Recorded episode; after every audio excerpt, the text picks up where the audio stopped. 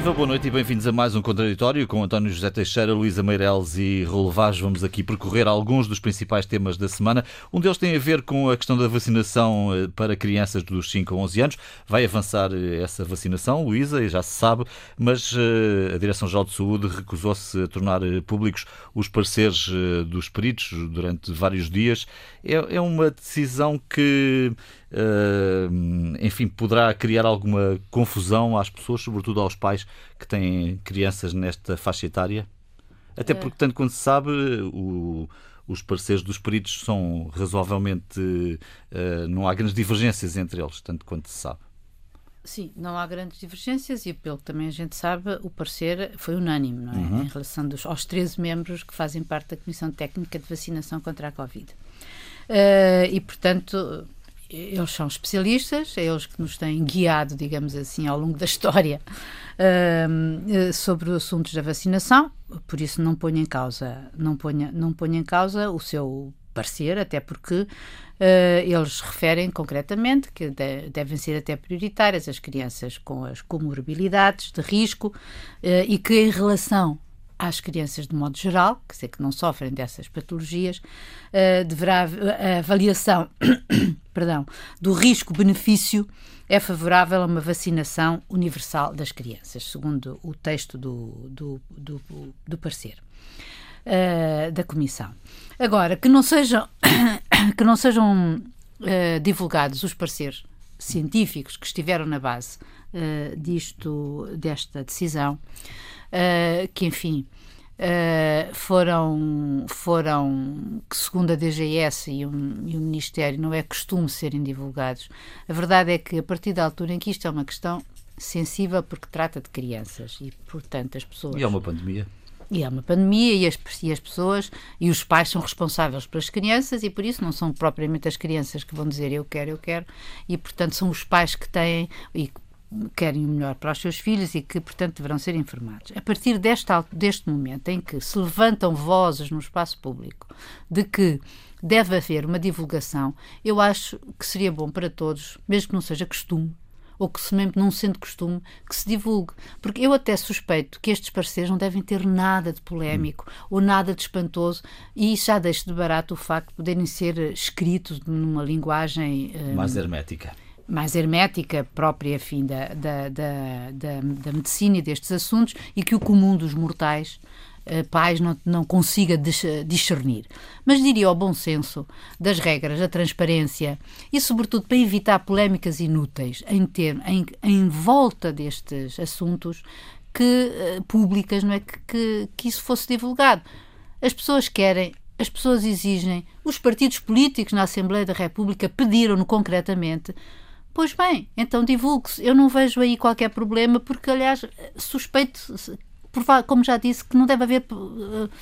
nada de, de, de, espantoso, porque senão isso não motivaria uma, uma decisão unânime dos 13 uh, em relação a isto. Outra coisa diferente. Uh, é, é, se nós pensarmos no que podem ser o tal o risco-benefício, a verdade é que os surtos, uh, o maior, maior número de surtos tem sido efetivamente nas escolas.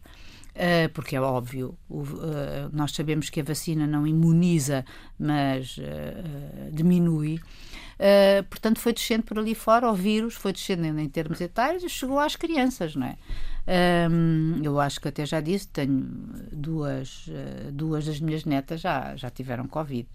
E, portanto, é uma coisa que, eh, que, que, que nós, que nós constatamos. Para além de que, para além de que um, achei interessante saber que só neste mês o número de, de surtos nas, das crianças das escolas que as obriga a vir para casa e obriga depois os pais a, portanto, a terem um ensino à distância que não é bom para elas, uh, num vai e leva com decisões diferentes de cada escola e os pais ou os avós serem obrigados a ficar com as crianças.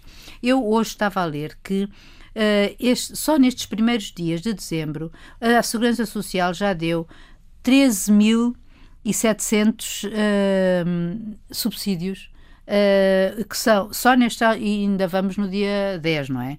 Solicitado por pais e avós para tomarem conta dos, dos netos e filhos. Ou seja, muito mais que em novembro inteiro, que foram, muito mais não, foram 11 mil em novembro e 9 mil em outubro. Ou seja, uh, eu, eu não discuto isto em, em relação.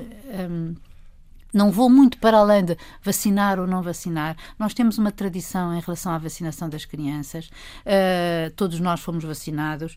Um, há coisas que, de facto, de um ponto de vista ético, hum, eu posso poderíamos discutir sobre esse assunto, mas digamos que, sobretudo, em relação aos parceiros, divulguem-nos. Não vale a pena estar a fazer polémica sobre isso. Fez um caso onde não era necessário? Que saudades do vice-almirante Gouveia Melo. Eu bem sei que não seria ele a tomar esta decisão sobre essa matéria, mas presumo que poria alguma ordem na caserna. A, a ministra e a, a diretora-geral da Saúde dizem que não é habitual uh, divulgar pareceres técnicos ou pareceres, pareceres técnicos. Uh, claro que a Covid também não é habitual. Quer dizer, nós de facto estamos no reino de criar a dúvida na, na, no espaço público. Uh, a dúvida vai até ao ponto, e eu percebo isso, estarão a esconder alguma coisa Portanto, essa dúvida existe e vai persistir. Isto é tudo o que não se queria. Ou seja, uhum.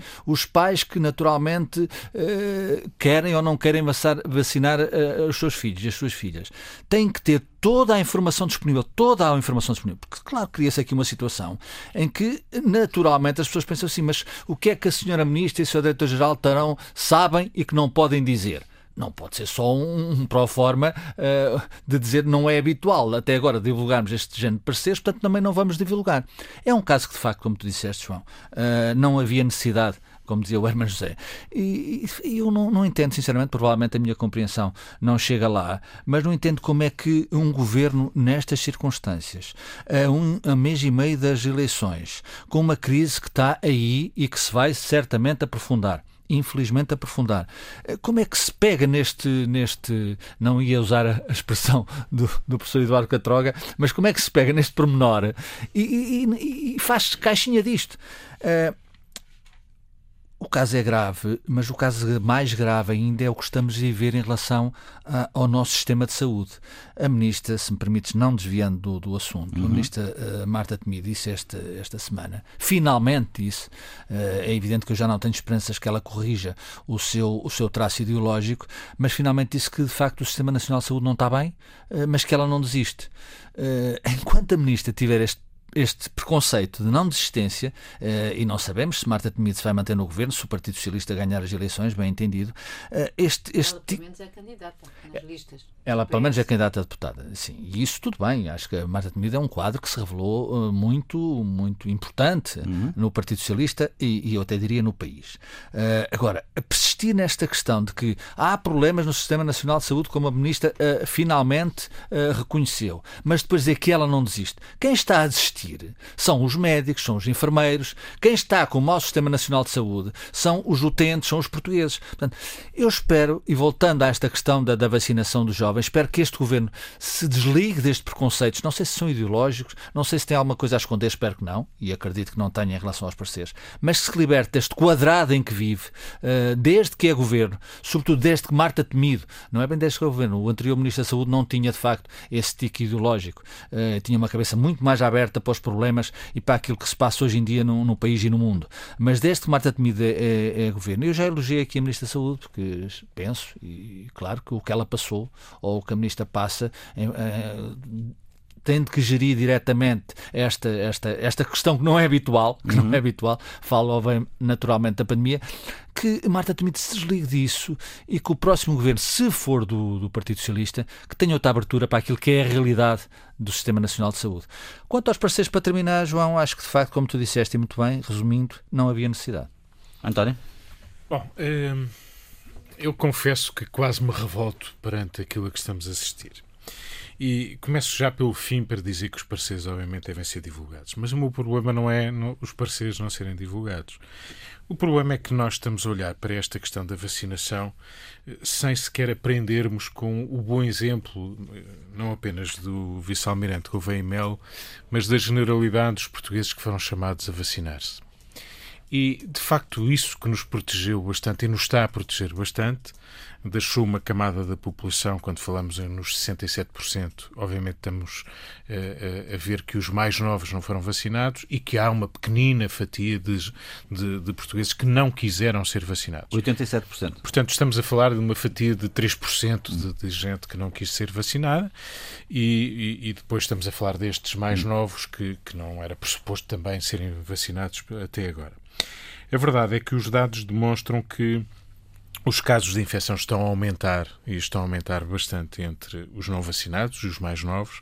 Desde o início da pandemia já vamos em 80 mil crianças. Felizmente, as consequências eh, no final não têm sido muito gravosas, mas é aqui que há um contágio significativo e, sobretudo, uma transmissão significativa que ela própria eh, não ajuda.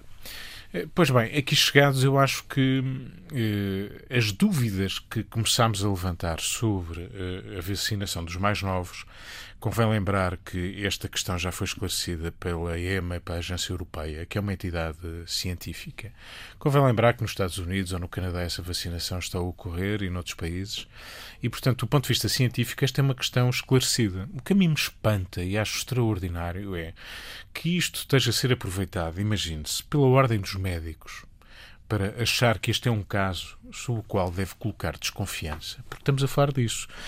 O direito à informação é um direito, a começar por nós jornalistas, que deve ser assegurado pareceres é para serem conhecidos. Portanto, tudo o que eu estou a dizer uhum. não invalida a, a, tese geral, o contributo de uh, reservar alguma coisa não é um bom contributo para a transparência e para a confiança.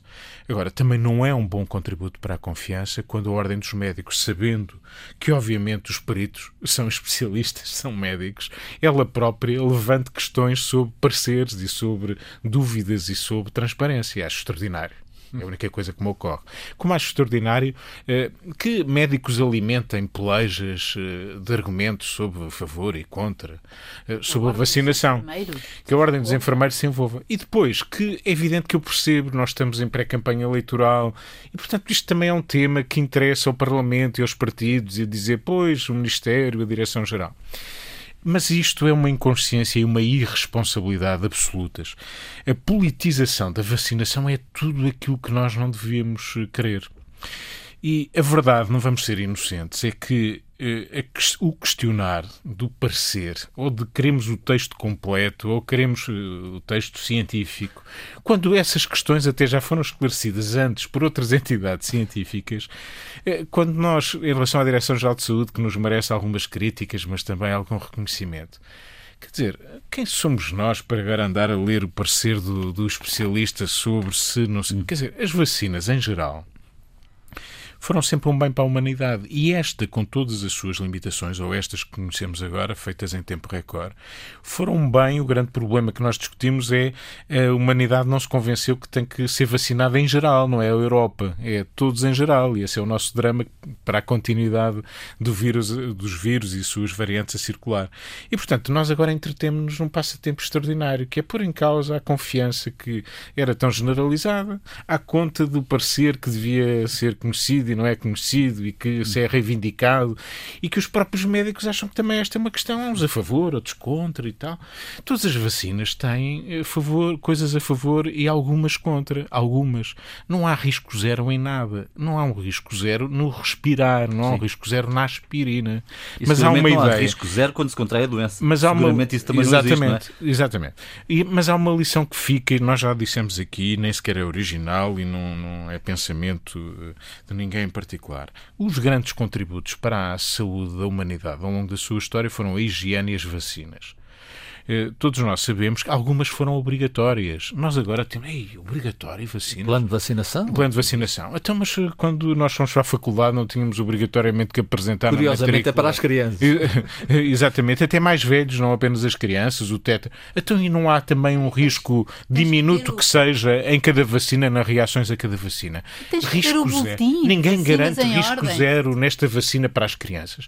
Mas alguém garante risco zero em alguma coisa? Isto é um absurdo. Alimentar por gente esclarecida, por especialistas, por médicos e por políticos, é extraordinário. É tudo aquilo que não precisava. Bom, na preparação para as eleições de 30 de janeiro, diria que um dos principais eh, assuntos da semana é a decisão do PSD de excluir a hipótese de uma coligação pré-eleitoral com o CDS-PP. Francisco Rodrigues dos Santos já comentou esta decisão, dizendo que o PSD está mais próximo de António Costa do que de Sá Carneiro. É uma decisão que pode ter aqui algum efeito nos resultados, Luísa? Uh, eu acho que essa decisão uh, foi, sobretudo, uh, muito má para o CDS de, de Rodrigues de, de, dos Santos. De, sim, de Rodrigues dos Santos, de Francisco Rodrigues dos Santos, de Chicão. mas, um, mas acho que está coerente com a linha do próprio PSD ao longo da sua história. Quer dizer, é, é o PSD e, aliás, os partidos em geral, tirando o PC, que, que vai sempre a eleições uh, com a CDU e antigamente era a APU, uh, que era uh, os comunistas mais os verdes, todos os partidos costumam ir sozinhos e depois há coligações pós-eleitorais. Portanto, uhum. não me parece que em relação a, a a esta, a esta decisão do PSD seja, seja uma coisa extraordinária que vão que, que não sejam coligados com o PSD eh, com, desculpem, com o CDS essa questão foi muito alimentada, penso eu um, pelo, pelo próprio CDS pelo muito depois também da vitória de Carlos Moedas em Lisboa, não é? Sim, sim, sim. Mas, mas aí era uma ampla coligação, não era, não era uma coligação só dos dois, era uma ampla coligação tirando a IEL, obviamente, mas, uh, mas acho que era uma situação completamente diferente, nem é para o governo do país, é a cidade, portanto, eu acho que aí um, há outro tipo de, de, de, coisas que estão em questão. Em relação à CDS, eu acho que o grande problema, isso foi, isso foi também uma questão que foi colocada pelo próprio Rio, portanto, que deixou no ar a, a dúvida uh, de que ele próprio seria favorável à eleição, do, a, a uma coligação pré-eleitoral, que efetivamente existiu, só existiu Tirando o tempo de, da, da, da AD, existiu depois em 2015, não é? Mas, enfim, foi, veio na sequência do governo de, de, de, coligação entre o PSD e o CDS. Mas o CDS de então não tem nada a ver com o, o, o de agora e o PSD também uh, mudou um, um, bom bocado. Mas uh, isto para dizer que uh, eu acho compreensível por várias razões. Primeiro, ninguém sabe hoje quanto é que vale o CDS. Uh, e segundo as sondagens vale muito pouco. Uh, eventualmente, no, naquela, na hora de fazer a mercearia das listas, uh, esse conta, não é? Pôr em lugar elegíveis militantes do CDS, personagens do CDS, que não do partido, e do, do PSD, e que, portanto, iriam roubar, entre aspas, esse, esses lugares. Sendo que no PSD também já não foi muito difícil fazer estas listas. Exatamente. Portanto, seria mais outro, mais outro, mais, mais outro problema. Mais outro problema, além de que, se eventualmente tudo o que fosse, uh, tudo que fosse decisões sobre a própria uh, orientação da campanha, e, iria, e mesmo depois das eleições, iria ser mais complicado, digamos assim, no sentido que que o PSD teria que sempre ouvir o seu, o seu, o seu parceiro. Aquilo que vinha a favor, digamos, de uma eventual aliança. É que, mesmo sendo residual a votação do CDS, eventualmente residual, porque efetivamente só temos sondagens, uh, um, em alguns sítios há um núcleo duro do CDS que vota sempre, e em alguns sítios, eventualmente, essas contas. E o método O método exatamente. Uhum. Isso, os tais votos perdidos, que se forem sozinhos, os, os, votos são perdidos, se for uma coligação, isso revertiria em favor dos grandes partidos, no caso, seria da coligação uhum. do PSD. Portanto, isso aí seria uh, a Matematicamente podia ser vantajoso. Matematicamente podia ser, uh, podia ser vantajoso em alguns, uh, alguns distritos. Agora, uh, não vejo, para além disso, o, o aliás, uh, os próprios críticos do CDS foram bastante uh, uh, críticos. críticos, vocais em relação a isso, não é? Críticos do CDS, quando eu estou a dizer críticos de, internos, não é? Uhum. Como Nuno Melo. Um, e, e, e, portanto, não vejo qualquer. Foram críticos em relação a essa orientação, porque viam, como também me parece, que o balão de oxigênio de Francisco Rodrigo dos Santos era mesmo participar nas listas do PSD. Raul.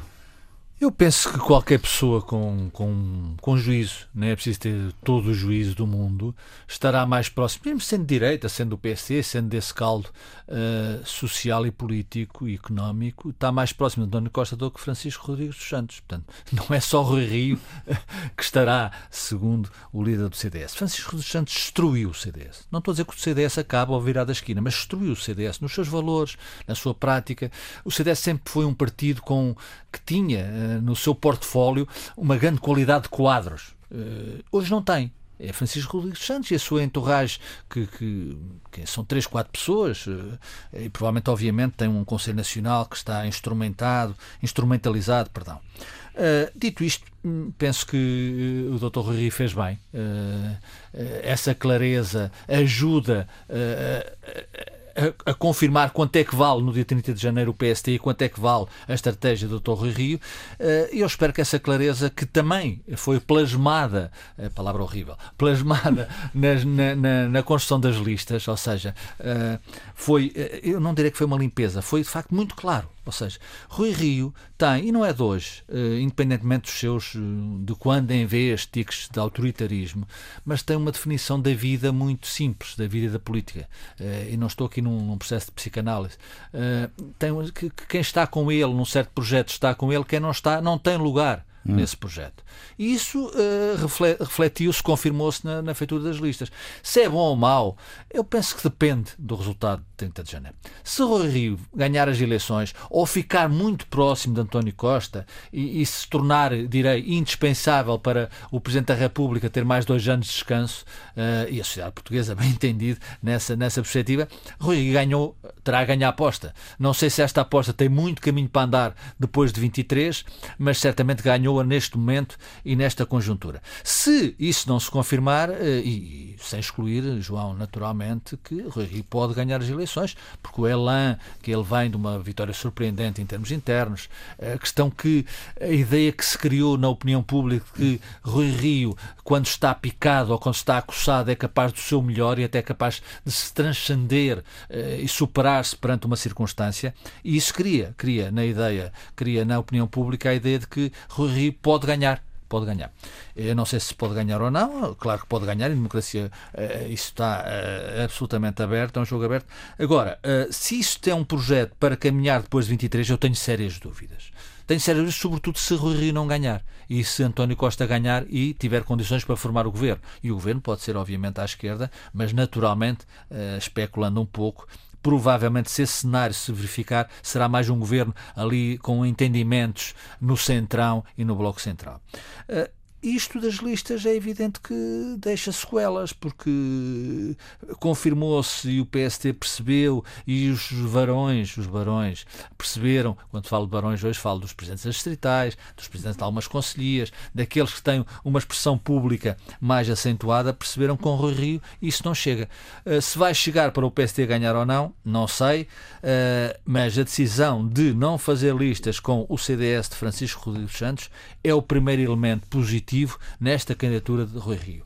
O que se pede do Rui Rio para ele ganhar é que, durante a campanha eleitoral, seja absolutamente claro, tão claro quanto foi, não na, na coligação falhada com o CDS, porque houve a ideia, como a Luísa disse, uh, houve a ideia criada de que Rui poderia fazer essa coligação. Francisco Rodrigues dos Santos, provavelmente com alguma informação, digo eu, uh, agarrou-se a isso como uma tábua de salvação, não se verificou.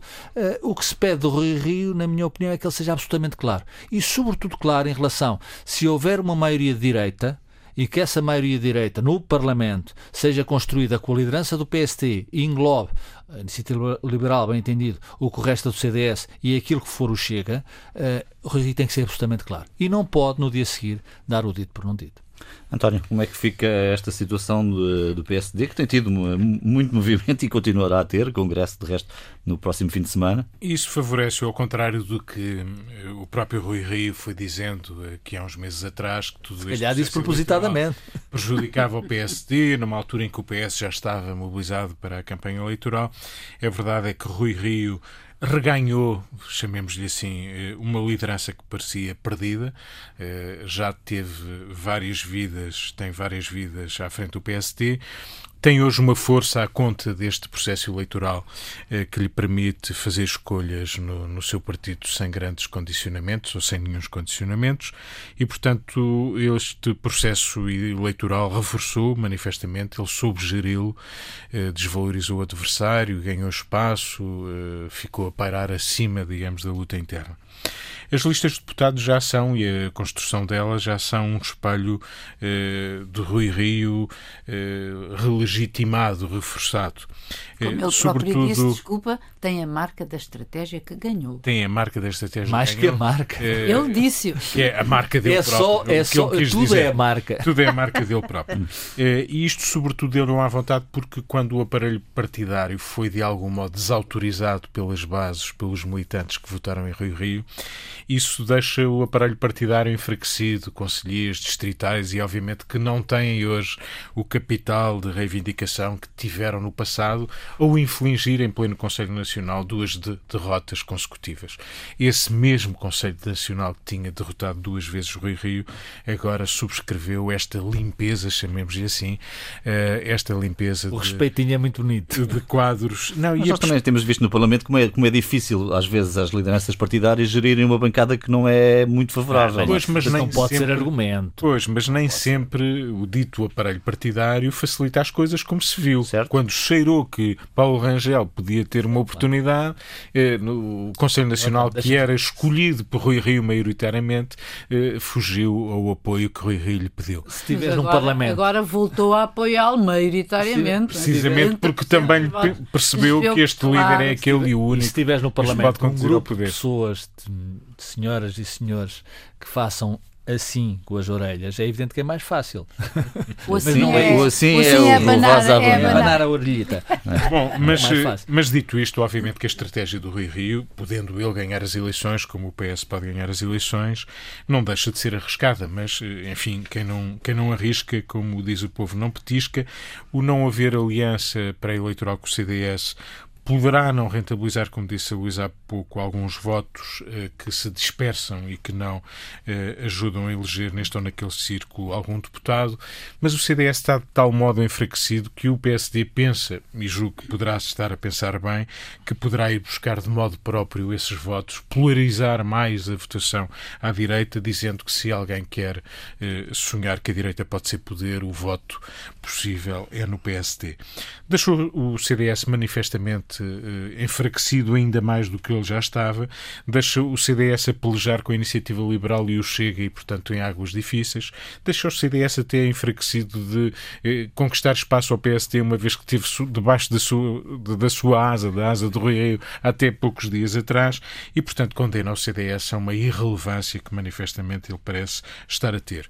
Finalmente, no dia 30 de janeiro, obviamente que saberemos o futuro de todos, incluindo do Rio Rio, eh, poderá ser que esse futuro para o PSD seja a reconquista do poder eh, numa aliança que poderá acontecer Rui Rio a Primeiro-Ministro, ou poderá ser Rui Rio e o PSD a viabilizar uma outra solução eh, parlamentar que tenha outro Primeiro-Ministro que não Rui Rio, e desse ponto de vista poderemos até dizer que, não tendo o PSD tido acesso ao poder executivo nos últimos anos, ou já há alguns anos, poderá partilhar alguma coisa eh, numa viabilização de orçamentos ou de dois orçamentos que seja no próximo futuro. Em qualquer caso, esse será algum quinhão, mas Rui Rio, obviamente, arrisca tudo no dia 30 de janeiro, incluindo também a sua liderança. Hum.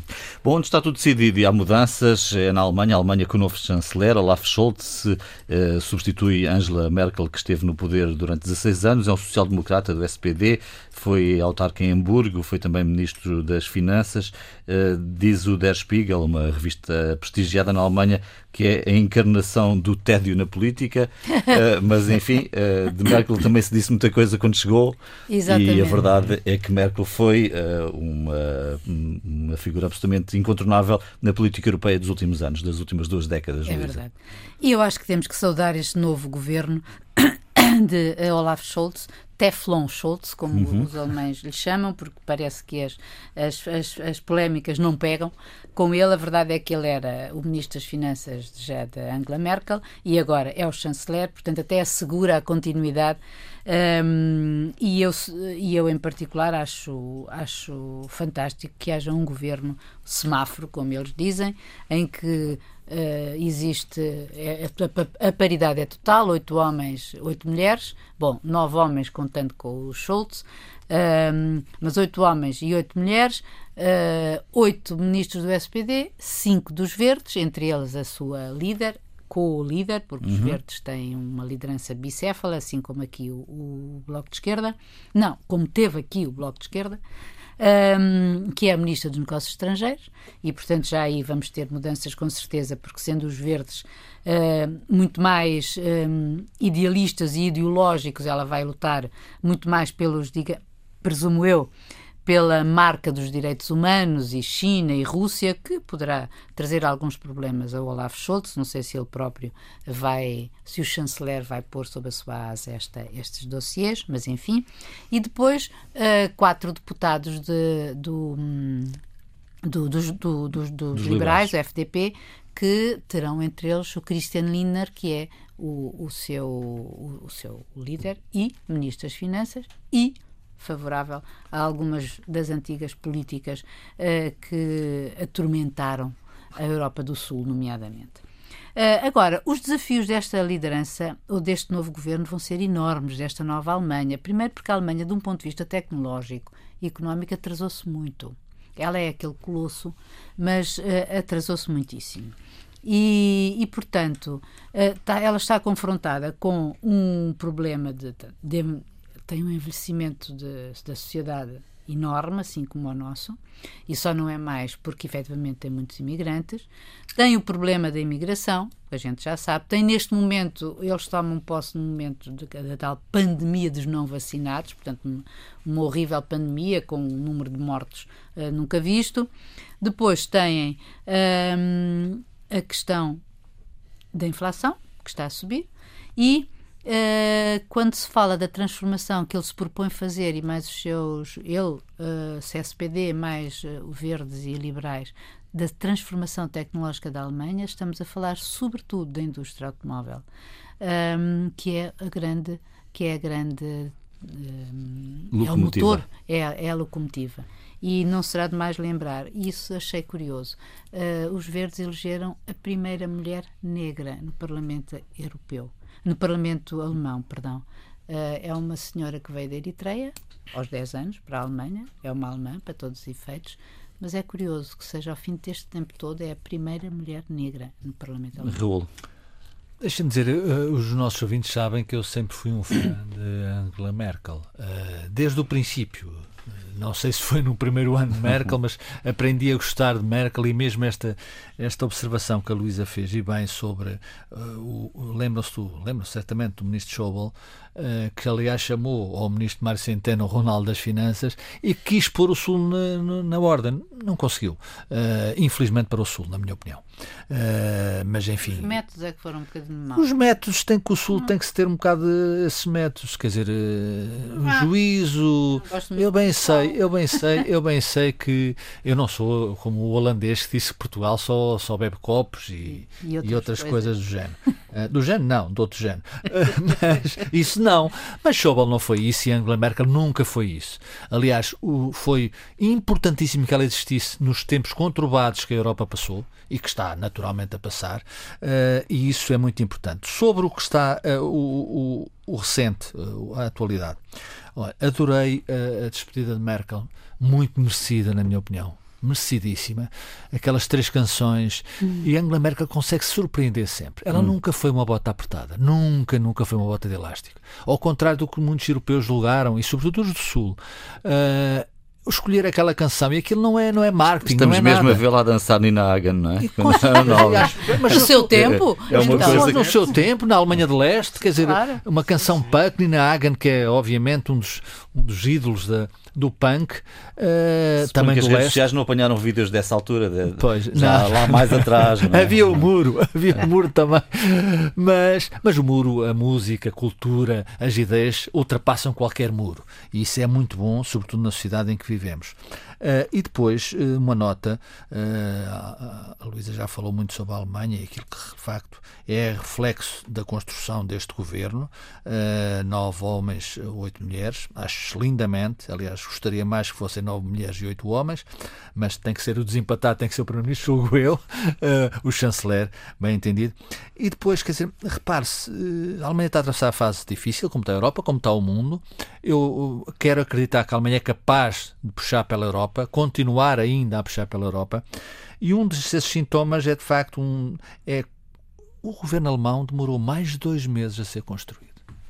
E isso, eu sei que as sociedades, os países não são todos iguais, eh, mas a volúpia, o apressado, aquilo que está a acontecer em Portugal, marca-se eleições, mas só não foi no Natal porque o Natal é importante.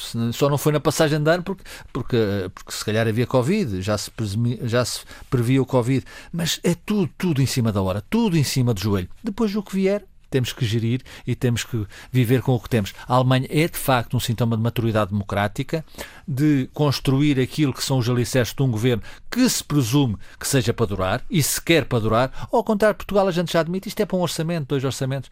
Eh, eu prefiro a Alemanha. António? Deixa-me só eh, dizer aqui que é uma curiosidade. De facto, a fábrica de ministros das Finanças na Alemanha e que depois ocupam outros lugares é uma coisa absolutamente extraordinária. É, aqui em Portugal também já. Já teve, mas foi lá muito, lá muito atrás. Olha, é? já agora, se me permites, uh, corre por aí. enfim, então. com Cavaco Silva. Assim. Permite uma especulação, já agora neste, neste, neste programa também é, é permitida algumas especulações. Diz-se por aí, diz, diz que se diz, hum. que Mário Centeno poderia ser poderia ser uh, depois de Fernando Medina uh, se ter afastado em função do resultado eleitoral de Lisboa, Mário Centeno poderia parar na cabeça de António Costa. Bom, eh, seria outra conversa. Eu também acho. E, e Vieste aqui distrair. Mas, mas fica, mas fica, mas fica. Poderá dar mas no, fica. Nos, próximos, nos próximos tempos. É uma especulação. Bom, eh, Angela Merkel, eh, obviamente que ela ficará na, na, história da Europa, 16 anos chanceler, 18 anos líder da CDU. Obviamente é um largo período em que atravessamos transformações muito significativas. E eu, para, do mesmo modo que o Raul dava conta daquilo que foi o seu pensamento e a sua atitude perante a chanceler alemã, eu direi que não apreciei eh, o início do seu, dos seus primeiros anos, particularmente na gestão da crise financeira de, de 2008. mas uh, feito o balanço e a sua atitude depois, depois desse tempo é um balanço francamente positivo. A Europa deve, deve-lhe muito uh, por uma liderança serena. Ela nunca foi muito ousada, mas foi segura, foi serena, soube atravessar momentos difíceis, conseguir compromissos possíveis. Compromisso é sempre isso mesmo, mesmo que seja preciso muito tempo, como para fazer governos uh, na Alemanha. E, portanto, é uma mulher que tomou, apesar da falta de ousadia, mas sob estar à altura das circunstâncias em muitas alturas. Dou um exemplo, há pouco estava, estávamos a falar dos imigrantes. Eh, ela não fechou a porta aos refugiados. Eh, ela não fez políticas novas, que é um erro que muitas vezes se comete. A política Exatamente. de abertura já existia. Eh, ela não fechou, foi a porta aos uhum. imigrantes e a uma vaga grande de imigrantes. Filo por razões de humanidade, de civilização, mas também o fez por razões, obviamente, de interesse social, de interesse da própria Alemanha. Uma sociedade envelhecida precisa de imigrantes, precisa de gente nova, precisa de mão de obra. E a Alemanha está a fazer esse trabalho, que é um trabalho difícil de integração e um trabalho que tem posto à prova ao longo destes últimos anos os alemães de um modo particular. Tomou decisões difíceis quando Fukushima eh, foi o que foi, a central nuclear pouco, pouco tempo depois, muito pouco tempo depois, disse que as centrais nucleares alemãs iam fechar até o final do próximo ano, 2022. Eh, foi uma decisão que, na altura, causou perplexidade nos agentes económicos, mas eh, como é que é possível uhum. num curto espaço de tempo? Eh, e, portanto, desse ponto de vista, ela esteve, de modo geral, ou quase sempre no lugar certo da história.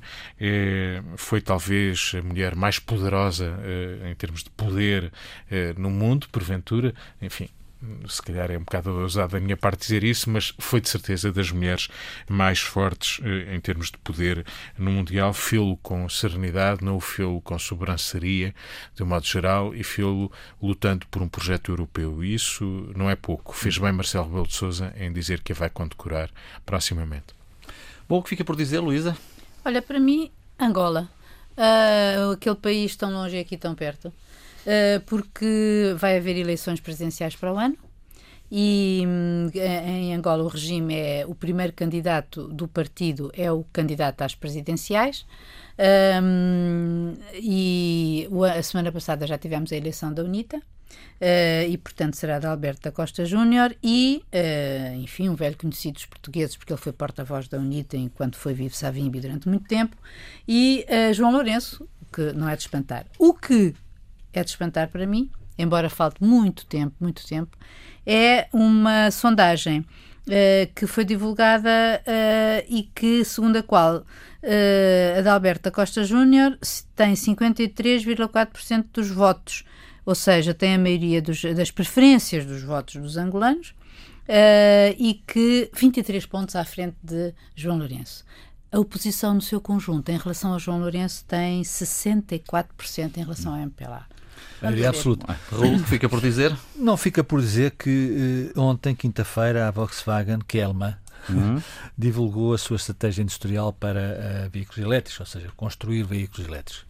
Eh, isto começa em 2025. Uh, aquela fábrica onde anualmente vai o Presidente da República, o Primeiro-Ministro, uh, ali. A Selva. Alta Europa, a Selva Alta Europa, onde aliás foi lançada a recandidatura de Marcelo Belo de Souza, está fora está para já fora deste plano, o que é, obviamente, uma péssima notícia para os portugueses e para a indústria portuguesa. Uh, está na, na shortlist está Barcelona e Pamplona, a Espanha aqui ao lado. A Espanha tem na sua bazuca uma verba muito considerável para esta, para esta matéria. Para essa mudança. Para essa mudança. E o que, o que os alemães da Volkswagen dizem é que uh, esta decisão não é final, não é definitiva se eu bem entendi, e, e é preciso saber os, os, incentivos governamentais. Esta expressão é da, da Volkswagen. Incentivos governamentais. Portanto, eu, sem querer aconselhar nada, o investimento são, é de 159 mil milhões de euros uh, da parte da Volkswagen, bem entendido. Uh, era muito bom que Portugal entrasse neste comboio.